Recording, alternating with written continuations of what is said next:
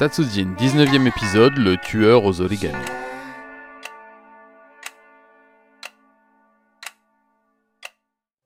Le soir de Noël, à Tokyo, les choses ne sont pas tout à fait comme ailleurs sur la planète. Même si certaines familles le fêtent comme en Occident, cette soirée reste pour beaucoup une répétition générale de la Saint-Valentin, et c'est souvent une valse de couple qui rythme les vieilles chansons carillonnées de Sinatra qui égayent les haut-parleurs des grands magasins.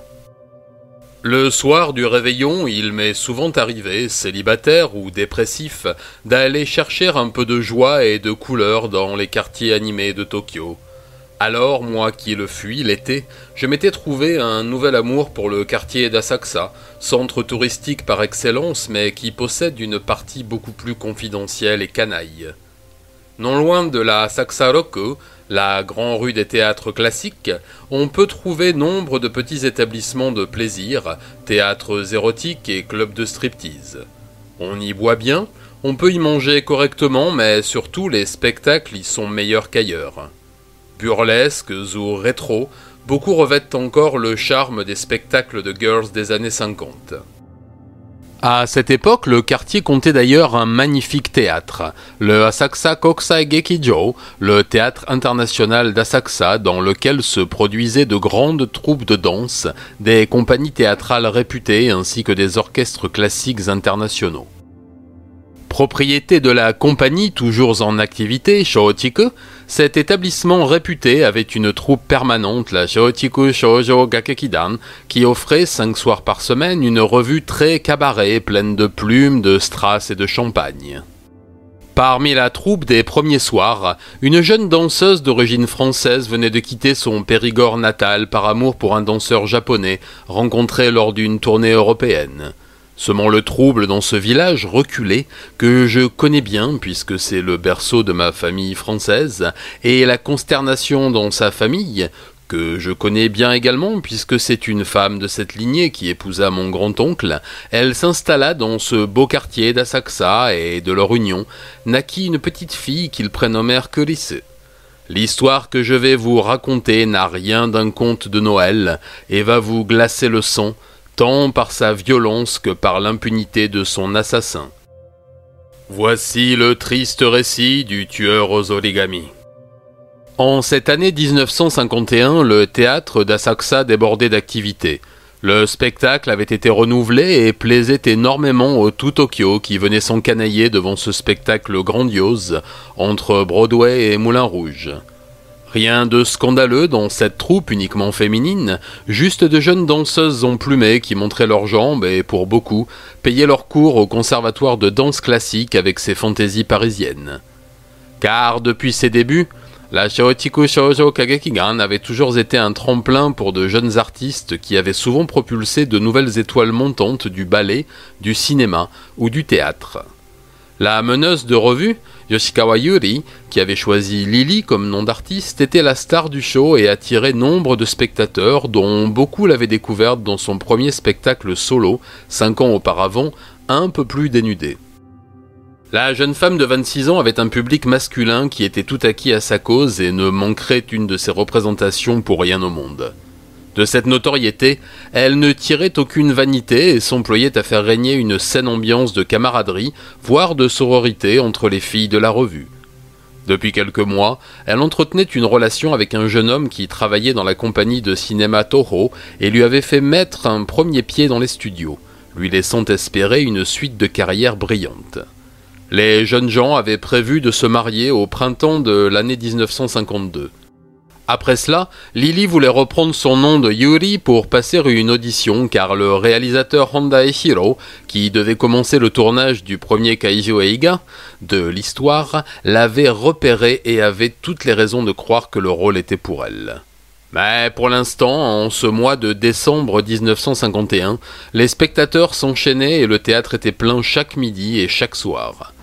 Les fêtes de fin d'année entre collègues, les sorties entre amoureux, tout concordait pour faire du spectacle la coqueluche du tout Tokyo.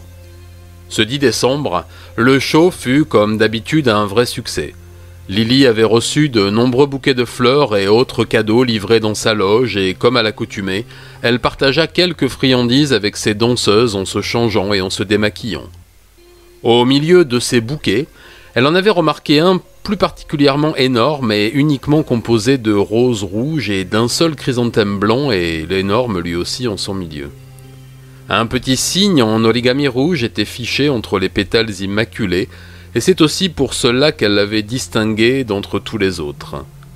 Vers 22 heures, tout le monde était prêt et la troupe s'évapora dans les rues d'Asakusa comme une volée de moineaux. Lily, affamée comme après chaque représentation, décida d'aller manger dans un izakaya, une sorte de brasserie, du quartier avec sa meilleure amie dans la troupe, Minamida Akemi, 22 ans, mais que le public connaissait sous le nom de Nancy. Les deux jeunes femmes prirent le coin de la Saksaloku et s'engouffrèrent dans le dédale de ruelles embuées par les vapeurs de cuisine. À deux ruelles de leur établissement préféré, les deux amis croisèrent un groupe de danseuses qui rebroussaient chemin. Elles leur dirent que le restaurant était complet et qu'en attendant, elles allaient boire un verre dans le bar près du théâtre. Mais Lily et Nancy leur répliquèrent qu'elles préféraient attendre devant le izakaya. Nancy s'arrêta un peu plus loin pour acheter des cigarettes dans un distributeur de rue. Lily, elle, par mimétisme, attrapa le paquet dans son sac et en porta une à sa bouche. En mettant sa main devant son briquet pour protéger la flamme du vent d'hiver, elle remarqua un homme en noir qui semblait sortir de nulle part, comme surgissant du mur sombre par magie. Elle alluma son briquet, puis, passé l'éblouissement de la flamme, tenta de détailler la silhouette à travers la fumée de la première bouffée. L'homme se tenait devant elle, immobile, à à peine trois mètres, vêtu et cagoulé de noir. En un éclair, il sortit un revolver de son manteau noir, le pointa vers elle et fit feu à trois reprises, la touchant en pleine poitrine à chaque tir. Lily s'écroula, morte, laissant rouler sa cigarette de sa paume ouverte. En une seconde, le tireur sortit un objet rouge de sa poche qu'il posa au creux de la main de la malheureuse, puis disparut comme il était apparu, dans l'ombre. Nancy, terrorisée et hurlant, se cachait derrière le distributeur de tabac, paralysée et attendant son tour comme une fatalité. Elle vit le reflet de la scène dans la vitrine d'une boutique fermée et le regard réfléchi du tueur en sa direction. Mais il l'épargna. Bien vite, la foule accourut, suivie de policiers alertés par les coups de feu et les cris. Lily gisait là, dans son sang, les yeux ouverts. En se penchant sur son corps, le premier policier vit la chose dans sa main et la prit. C'était un petit héron en origami rouge taché de noir. Le dépliant, il y trouva quelques lignes écrites, une succession de chiffres, de lettres et de symboles. Puis, n'y voyant aucun intérêt, le chiffonna et le glissa dans le sac à main ouvert de la victime. Le lendemain, tous les journaux titraient sur le meurtre violent de la star du SSK et les filles de la troupe étaient traumatisées. Le théâtre ferma ses portes pour une soirée portant le deuil de sa vedette. Nancy, toujours sous le choc, témoigna du peu qu'elle avait vu de l'agresseur et une cuisinière sortie vider des eaux usées dit avoir aperçu, elle aussi, un homme en noir avec une cagoule comme on porte les motocyclistes, passer devant elle comme un fantôme et disparaître dans un petit corridor entre deux immeubles. Elle n'y prêta pas plus attention que cela, habituée à voir des gens costumés dans ce quartier de spectacle et ayant pris les détonations pour des pétards de fête. En sortant du commissariat d'Asaxa, Nancy reprit le chemin de son petit appartement en colocation à deux pas du théâtre. En arrivant devant celui-ci, elle y vit un petit groupe de danseuses, de techniciens et de comédiens, tous sous le choc de ce qui s'était passé la veille et qui devaient probablement en parler. En voyant la malheureuse passer, les jeunes gens lui proposèrent de se joindre à eux et entamèrent la conversation, la plaignant pour le traumatisme qu'elle avait vécu et la perte de sa meilleure amie. Ne voulant pas la laisser seule un jour pareil, ils la pressèrent d'accepter une invitation à dîner, qu'elle accepta. La bande d'une dizaine de personnes se dirigea vers un restaurant populaire et s'y engouffra, au chaud et loin des dangers de la rue. Plus que d'habitude, des groupes de deux ou trois policiers patrouillaient dans les rues et tous les hommes portant complet ou manteau noir étaient contrôlés. Le capitaine du commissariat d'Asakusa pensait à une, enfin trois balles perdues durant un règlement de compte entre Yakuza et orientait déjà l'enquête en ce sens. Le sac de Lily ainsi que ses affaires personnelles furent mises sous scellé à un moment puis rendues à la famille. Mais en ce lendemain de meurtre, aucune mesure de protection particulière n'avait été prise par les autorités pour protéger les employés du théâtre et même, plus largement, les travailleurs de ce quartier festif et noctambule. Les amis parlèrent à un long moment, tentant de calmer Nancy qui, toujours sous le choc, pleurait en parlant de ces flashs qu'elle avait eus en permanence. Vers 22h30, fatiguée, elle prit congé de son petit groupe et dit vouloir rentrer chez elle pour se coucher. Inquiet, un jeune technicien de son âge lui proposa de la raccompagner, mais elle déclina son offre, n'ayant que 50 mètres à faire pour rentrer chez elle. Et puis les rues étaient pleines de policiers et tout le monde veillait alors. La jeune danseuse prit son manteau, salua ses amis, remit ses chaussures et sortit de l'établissement. Le jeune homme et quelques amis continuèrent à boire un moment, devisant sur cette affaire incroyable et plaignant leurs pauvres camarades. Puis, les uns après les autres, ils prirent le chemin du retour, désireux de dormir le plus tôt possible en prévision de la réouverture du théâtre le lendemain soir. Le jeune technicien serviable resta le dernier à table, et lorsque la patronne lui signifia la fermeture proche, décida d'aller boire quelques verres de plus dans un bar de nuit, à quelques pas de là. Il prit congé un peu titubant et se tourna en direction de son prochain objectif. Certains oublient la peur ou le chagrin dans le fond des verres. Il longea la devanture du restaurant et tourna à droite dans cette petite ruelle embuée et juste éclairée par les enseignes publicitaires des quelques échoppes bon marché où l'on mange assis sur des caisses de bière vides. Son ancrage nocturne était là, juste au coin de la ruelle, là où ressurgit la lumière du boulevard. En passant devant l'ouverture de l'impasse qu'il savait mener à l'appartement de Nancy, il jeta un regard machinal par association d'idées. Tiens, en voilà encore un plus sous que moi, se dit-il en voyant une paire de jambes chaussées dépasser derrière les poubelles en fer blanc de l'immeuble. Mais continuant son chemin, il eut un instant de lucidité. Son cerveau alcoolisé avait mis plus de temps que prévu pour analyser les jambes et les chaussures, et là, la bonne case était ouverte, l'analyse prête. C'était une femme. Il fit demi-tour, un très mauvais pressentiment lui serrait le ventre. Durant les dix mètres qu'il parcourut dans cette impasse, l'ivresse le quitta et son corps crispé s'attendait au pire. Et c'est bien ce qu'il découvrit. Le corps de Nancy gisait là, étendu de tout son long à quelques mètres de sa porte d'entrée. Elle était couchée sur le ventre, les bras repliés devant sa tête, tête de laquelle un petit flux de sang coulait, formant une petite rigole sombre. Le jeune homme se pencha sur elle pour voir si elle respirait encore, et alors qu'il se mettait à genoux, remarqua qu'elle avait quelque chose dans la main. Il éclaira la scène avec son briquet tempête et vit un petit objet qu'il prit. C'était un petit héron en origami jaune. Le jeune homme qui avait alerté la police fut d'abord arrêté car soupçonné de l'agression, mais très vite, il fut relâché devant le nombre de témoignages qui lui fournirent un alibi. L'autopsie révéla que Nancy avait été tuée de plusieurs coups violents derrière la tête, donnés avec un objet contendant. Les enquêteurs sondèrent le voisinage, mais personne n'avait rien vu et la scène de crime ne fut pas plus bavarde. L'officier en charge de cette enquête ne put que conclure à une agression mortelle au moment où la jeune femme allait ouvrir sa porte, car ses clés étaient encore sur la serrure de l'immeuble. Des traces montraient également qu'elle avait sûrement été tuée devant sa porte, puis traînée derrière les poubelles par l'assassin. Mais à part cela, aucun indice. Bien sûr, il y avait cet origami retrouvé dans les mains des victimes, avec ses codes étranges couchés dessus, mais le policier en charge des investigations n'y voyait qu'un jeu entre amis, persuadé que les deux jeunes femmes se les offraient comme une habitude amicale. Et puis, lors de son témoignage, Nancy, qui avait vu l'agression de Lily par vitrine interposée, n'avait pas vu l'homme lui glisser le pliage dans la main. Mais deux meurtres en deux jours sur deux jeunes femmes travaillant dans le même théâtre et amies de surcroît, ça en était assez pour que la brigade d'Assaxa ne dépêche un cordon de protection autour et dans le théâtre, et surtout ne porte ses soupçons sur quelque employé de l'établissement.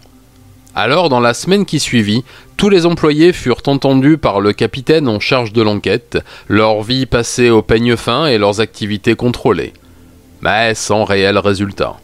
Bien sûr, il y avait des rivalités, des romances malheureuses et d'autres impossibles qui créaient des tensions, mais rien qui n'apparaisse comme suffisamment grave pour susciter un double meurtre. Les alibis des uns et des autres furent contrôlés avec minutie, et tous pouvaient justifier de leur présence loin des victimes à l'heure des meurtres. Bizarrement, l'affluence au spectacle ne tarit pas, bien au contraire. Cette affaire semblait éveiller la curiosité morbide de la bourgeoisie tokyoïte, et le show faisait ça le comble.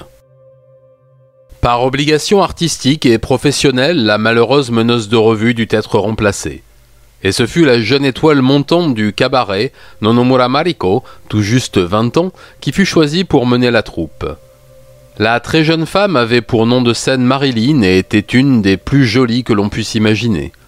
Un peu petite, mais avec des proportions parfaites et un visage d'ange coquin, elle avait commencé sa carrière de danseuse à 16 ans, dans des spectacles pour et par la jeunesse, puis, fascinée par le cinéma et le cabaret, elle avait tout tenté pour entrer dans une troupe. Son nom de scène, elle le tirait d'une séance de cinéma mémorable, durant laquelle elle se fit remarquer. En effet, l'année précédente, en 1950, le directeur du cinéma géré par la Chaotiko, lui aussi, avait réussi à se procurer une copie, la toute première au Japon, du film Ladies of the Chorus, les reines du musical en français. Ce film musical de Phil Carlson, sorti en 1948, offrait son premier rôle chantant à Marilyn Monroe et créa un véritable engouement au Japon. La jeune Mariko, fascinée par la star hollywoodienne, dépensa toutes ses économies et vit le film cinq fois d'affilée. Durant toutes ces séances, et bien qu'hypnotisée par l'écran, elle remarqua la présence d'une équipe du théâtre d'Asakusa et reconnut le directeur du SSK. Alors, son rêve de devenir danseuse et comédienne chevillée au corps, elle prit son courage à deux mains et à la séance suivante, voyant que l'équipe était dans la salle, elle monta sur scène et exécuta la chorégraphie du numéro final de Marilyn dans le film. Devant son audace et son talent, le directeur épaté lui fit signer un contrat le jour même et la surnomma Marilyn. Elle rejoint la troupe quelques jours plus tard et s'y fit intégrer sans problème tant son caractère était enjoué et amical. Peut-être par mimétisme, nombre de ses attitudes n'étaient pas sans faire penser à la blonde star américaine. Et, assez vite, sa vie sentimentale en prit le chemin. Un ministre d'un certain âge, marié et presque grand-père, était tombé follement amoureux d'elle dès son premier passage sur scène. Il lui fit envoyer des fleurs et des friandises à chaque représentation et, bien sûr, l'invita une bonne centaine de fois à dîner, sans succès. Mais depuis l'été 1951, la rumeur leur prêtait une liaison et force fut de constater que son train de vie changeait rapidement et plutôt en bien. Cependant, malgré cette apparente et nouvelle opulence, la jeune femme ne désirait qu'une chose, danser et jouer la comédie. Bien sûr, les circonstances qui l'amenaient à prendre la tête de la troupe étaient sinistres, mais elle ne pouvait s'empêcher de ressentir le souffle du succès et se préparait avec acharnement à sa première. Elle eut lieu le 17 décembre, et bien entendu était dédiée aux deux danseuses assassinées dont les portraits couronnés de fleurs ornaient l'entrée du théâtre. Marilyn dansa comme jamais, ses girls et elle ne firent qu'une et la salle était en délire. Le ministre amoureux, toujours au premier rang, fit lancer un bouquet gigantesque sur scène, puis tout le monde rentra dans les loges. Marilyn se fraya un chemin parmi les bouquets et les paniers de bonnes choses et se démaquilla, lut les cartes accrochées sur les fleurs, puis se changea tout en grignotant quelques chocolats sortis des paniers fleuris. Un bouquet sans carte attira son attention. Un gros bouquet de roses rouges avec un chrysanthème blanc en son centre.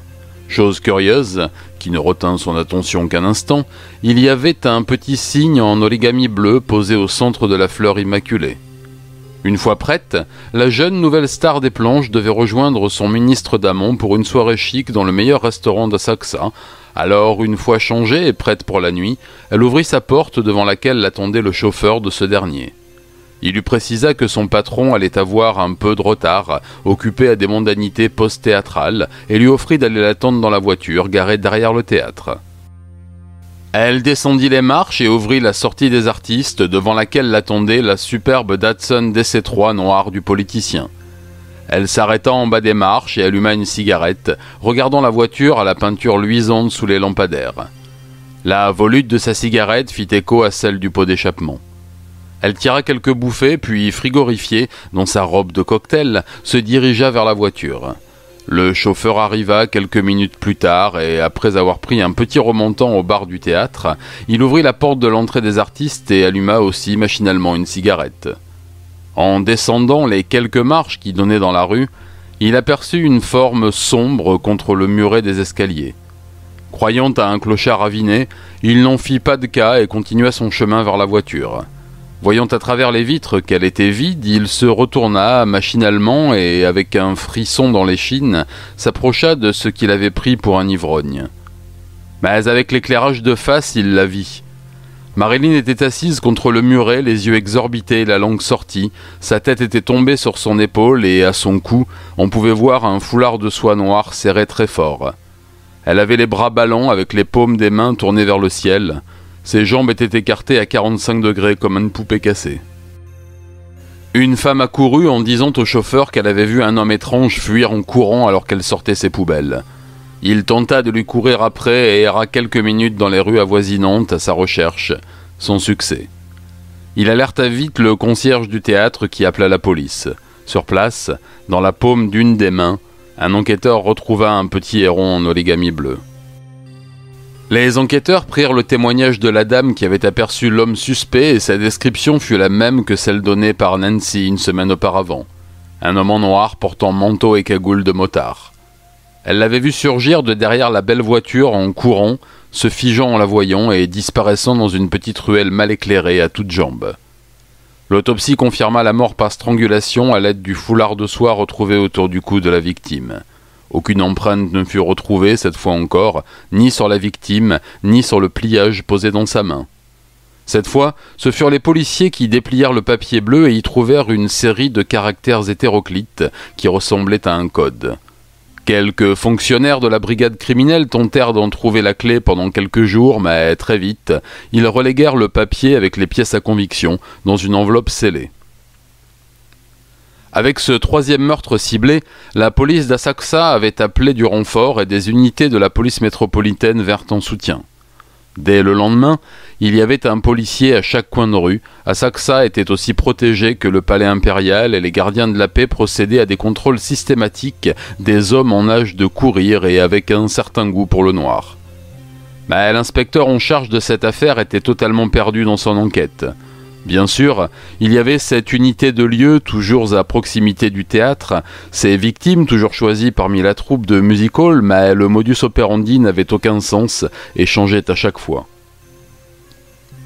Alors même si le terme et la discipline n'existaient pas encore, il lui était difficile de dresser le profil du tueur.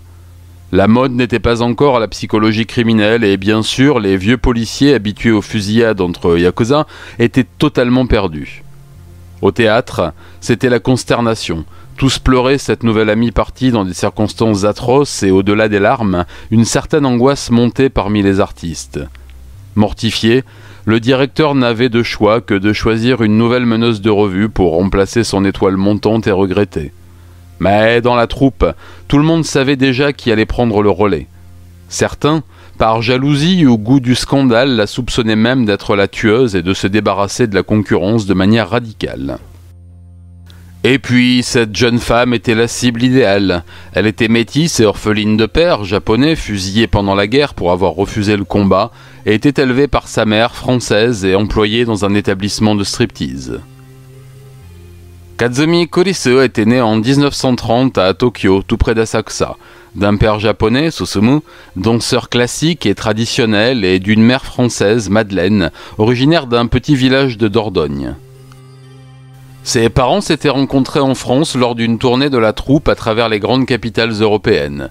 Tombée fou amoureux, la jeune femme avait tout quitté pour suivre son homme au Japon au grand désespoir de sa famille. Très vite, le jeune couple se maria et la petite se arriva. Madeleine tenta de s'intégrer dans cette société japonaise des années 30 peu ouverte sur le monde, mais la barrière de la langue, ses yeux bleus et ses cheveux blonds l'excluaient de la vie du quartier. Lorsque la petite fille arriva, elle naquit avec les yeux de sa mère et des cheveux très clairs, ce qui lui donna de suite un cachet unique que le monde ne tarderait pas à découvrir. Enfant, elle ira à l'école de son quartier, comme tous les enfants de son âge, mais à la maison, elle apprendra le français et la danse, rêvant de suivre les traces d'un père qu'elle adorait. En 1942, alors que Colisso n'a que 12 ans, son père meurt fusillé par son unité pour avoir refusé d'exécuter l'ordre d'un supérieur, laissant Madeleine et leur fille seules et sans ressources.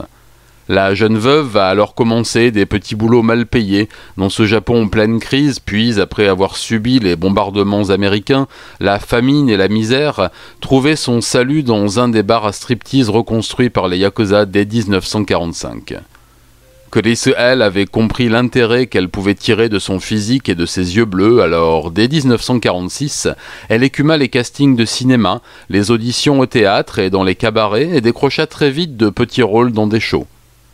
Elle prétendit un temps être moitié américaine pour forcer un peu le destin, mais devant sa méconnaissance de l'anglais et la mode émergente du show à la parisienne, se mit à porter sa double culture comme un étendard.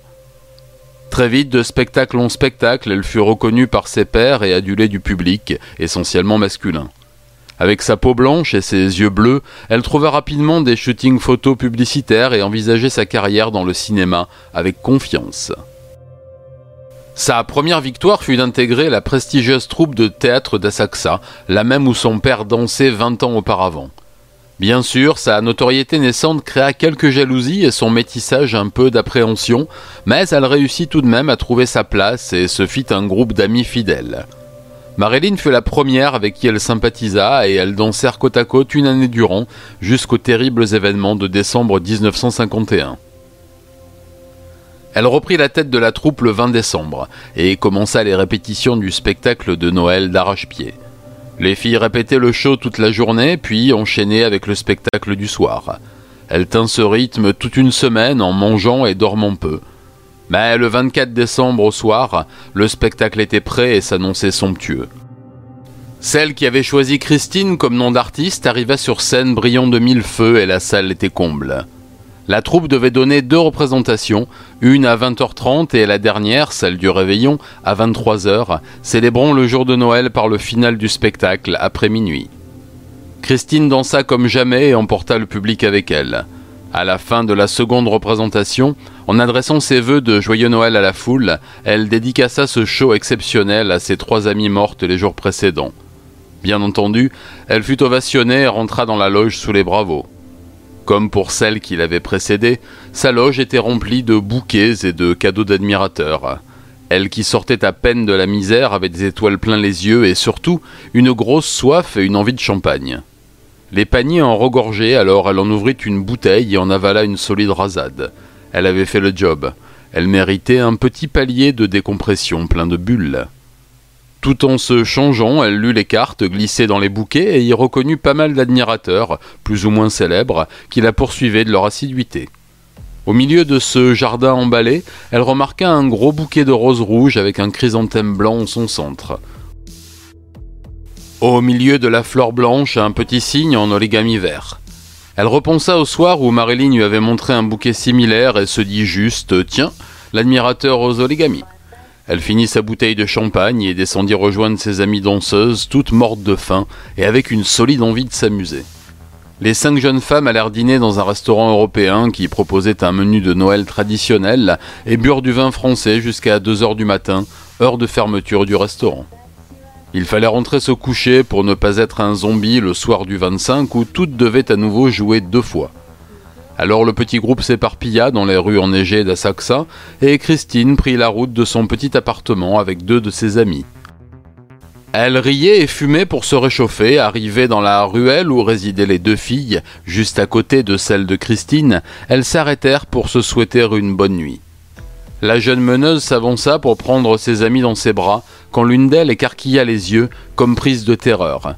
Christine eut à peine le temps de le remarquer qu'elle vit une ligne sombre passer à toute allure devant ses yeux et ressentit une vive douleur à la gorge. Les deux amis eurent un geste de recul et, terrifiés, n'eurent pas la force de crier. L'homme en noir se tenait là, derrière Christine, il lui avait passé une corde au cou et serré de toutes ses forces. Il la tira en arrière pour l'entraîner dans une ruelle noire en fixant les deux filles de ses yeux perçants. Tenant la corde d'une main, il tira un revolver de sa poche et le pointa sur les jeunes femmes pétrifiées, leur signifiant de dégager, sans dire un mot. C'est ce qu'elles firent sans demander leur reste, courant le plus vite possible jusqu'à un poste de police. L'homme à la cagoule entraîna Christine agonisante et suffocante dans cette ruelle pas éclairée et, sans dire un mot, jeta la corde pour l'arrimer à un montant d'escalier en métal. Il tira de toutes ses forces jusqu'à ce que les pieds de la malheureuse ne touchent plus terre, puis noua le bout de la corde à un pilier de panneau. La jeune femme eut quelques soubresauts, puis son corps s'immobilisa, sans vie. L'assassin lui glissa un héron en origami vert dans les cheveux, le piquant sur son chignon, puis disparut dans la nuit. Alertée par les deux jeunes femmes terrifiées, la police arriva très vite sur les lieux, mais ne put que constater l'horreur de la situation. Christine était là, morte, pendue à cet escalier de service d'un vieil hôtel désaffecté. Transporté à l'hôpital le plus proche sous escorte policière, le décès fut constaté et le jeune inspecteur chargé de l'affaire tiré de son lit. Il comprit qu'il avait affaire au même tueur en trouvant l'origami parmi les effets personnels et lorsque ses collègues lui donnèrent l'identité de la victime. Les deux témoins furent entendus et donnèrent la même description du suspect que les témoins précédents. Alors, en cette nuit de Noël, une gigantesque chasse à l'homme fut lancée dans tout Tokyo et des centaines de policiers passèrent la capitale au peigne fin, interpellant tous les hommes en noir, mais sans résultat. Les jours qui suivirent, la mobilisation continua et le spectacle fut arrêté, laissant place à une pièce classique. L'enquêteur en charge du dossier reprit tous les messages codés écrits sur les oligamis et tenta d'en percer le sens, mais en vain. Cette suite de chiffres, de lettres et de caractères ne correspondait à aucun code militaire connu et semblait n'avoir ni sens ni logique. La protection autour du théâtre et dans les rues alentours fut renforcée et un portrait robot du tueur fut diffusé très largement dans toute la ville et sa périphérie. Le meurtre de Christine fut le dernier. Après cela, l'on n'entendit plus jamais parler du tueur à la cagoule. Plusieurs inspecteurs se succédèrent sur l'affaire en tentant de décrypter les messages, mais poussés par d'autres affaires, on enterra celle-là et les pièces à conviction furent mises aux archives. Cette série de meurtres quitta les unes des journaux et même les colonnes des faits divers et finit par être oubliée de tous. L'assassin ne fut jamais arrêté et aucun meurtre similaire ne fut jamais plus commis. Vous allez dire que cette affaire ressemble en bien des points à celle du Zodiac, et vous aurez raison. Mais elle a eu lieu 20 ans avant et rien ne permet de penser que le tueur en série américain ait pu avoir quelque information que ce soit à propos de cette affaire. Il arrive qu'une même folie voit le jour à des époques différentes et à des milliers de kilomètres. La mère de Christine resta au Japon où elle finit sa vie en 1999, patronne d'un snack et jamais remariée. Dans son village natal, en France, personne ne sait ce qu'elle est devenue et tout le monde la croyait morte depuis longtemps. Après mes recherches sur cette affaire, j'ai communiqué ces informations à la famille, enfin à la nouvelle génération, qui n'avait jamais entendu parler de cette affaire. Ma mère, qui avait connu Madeleine dans son enfance, m'en a parlé du plus lointain de ses souvenirs et n'a pu qu'y mettre une conclusion bien macabre, même si longtemps après. Quant au théâtre, il continua ses représentations de cabaret jusque dans les années 70, puis devint une salle de concert rock avant de fermer définitivement en 1982. Depuis, le quartier a beaucoup changé et les ruines du passé ont enterré la mémoire des quatre danseuses. J'espère que ce podcast vous aura plu et appris quelque chose sur ce pays qui, quoi qu'il en soit, reste le mien. À très bientôt pour de nouvelles affaires. Matane